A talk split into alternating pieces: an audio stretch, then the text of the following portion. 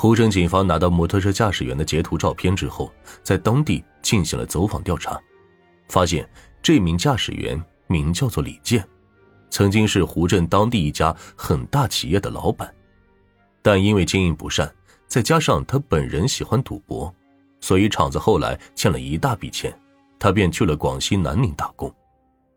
而据知情人介绍，李健常年在外地打工，基本不回湖镇。但就在案发前几天，回了一趟湖镇。就在警方准备寻找李健时，他又消失了。经过知情人透露，李健已经回到了广西南宁打工的地方。因为吕红始终不肯透露事实，警方决定先从李健下手。之后，根据知情人透露的地址，晋民警方与南宁警方取得了联系。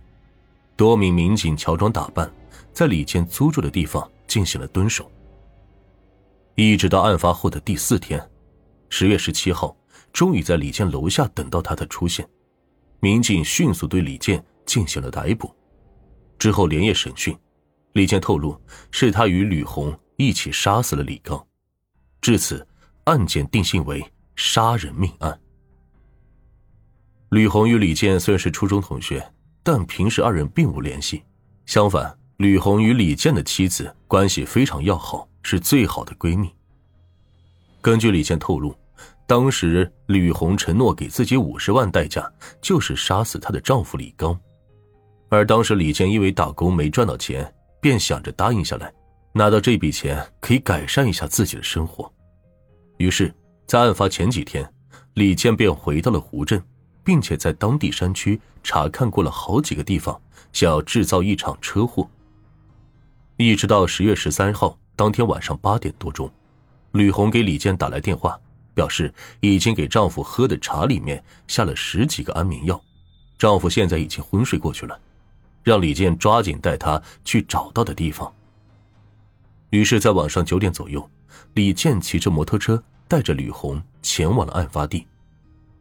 因为当时李刚并没有死，而李健便想着一定要弄得天衣无缝，便让吕红去购买了一瓶煤气。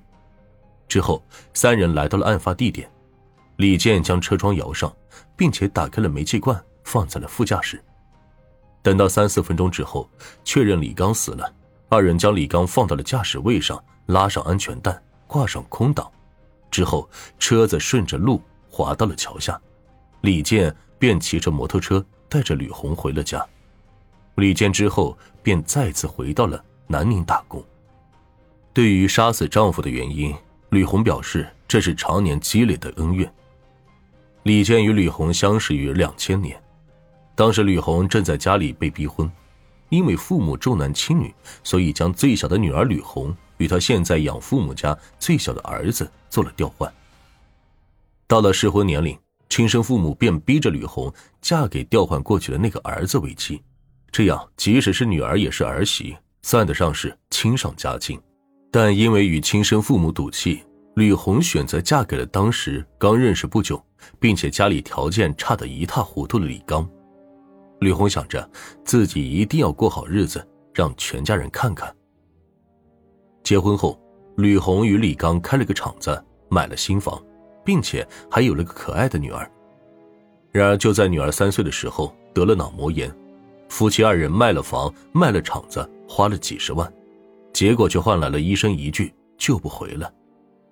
也是在这个时候，重男轻女的公公婆婆让吕红放弃孩子，后面还可以再生一个。但因为被这种思想伤害的吕红，并不打算轻易的就放弃女儿，她坚持要救女儿。也是在这个时候，丈夫认为，如果当初没有与吕红结婚，那么她的日子也会比现在过得容易。丈夫的不理解。婆家人的不支持，但依旧无法阻拦吕红救女儿的心。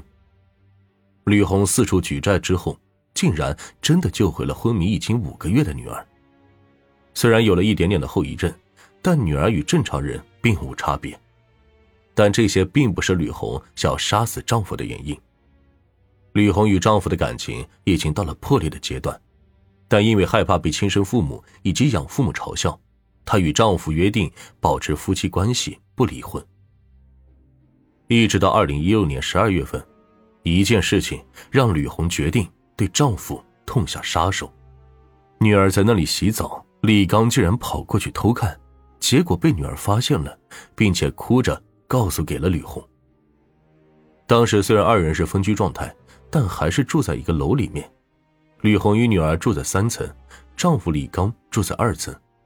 此外，吕红表示家里卫生间与浴室是分开的，打开第一道门是卫生间，第二道门才是浴室。而当晚女儿洗澡的时候。自己还特意叮嘱让女儿把门锁都给锁起来。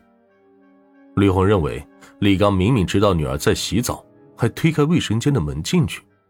正因为这件事情，对吕红造成的伤害比之前丈夫与婆家给她造成的伤害还要大。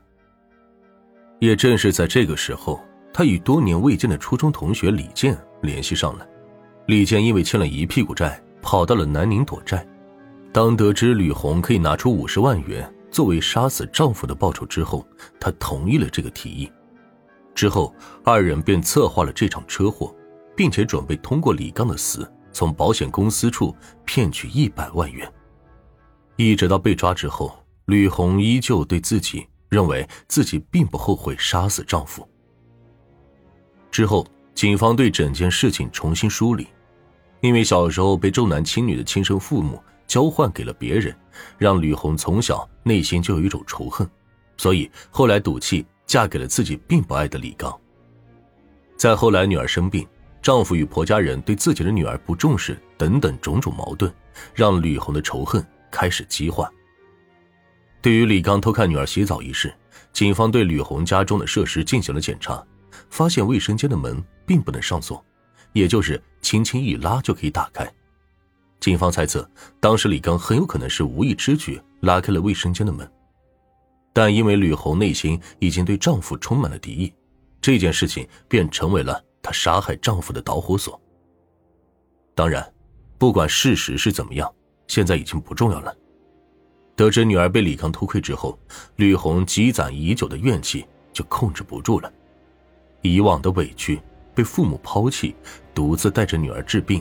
公婆重男轻女，吕红一时冲动触犯了法律。吕红的人生是悲剧的，从结婚那天开始，她就觉得自己的人生很糟糕，对丈夫的不满更是随着时间的推移越来越重。在她心里，李刚该死，可他根本没意识到，好不好都是他自己选择的。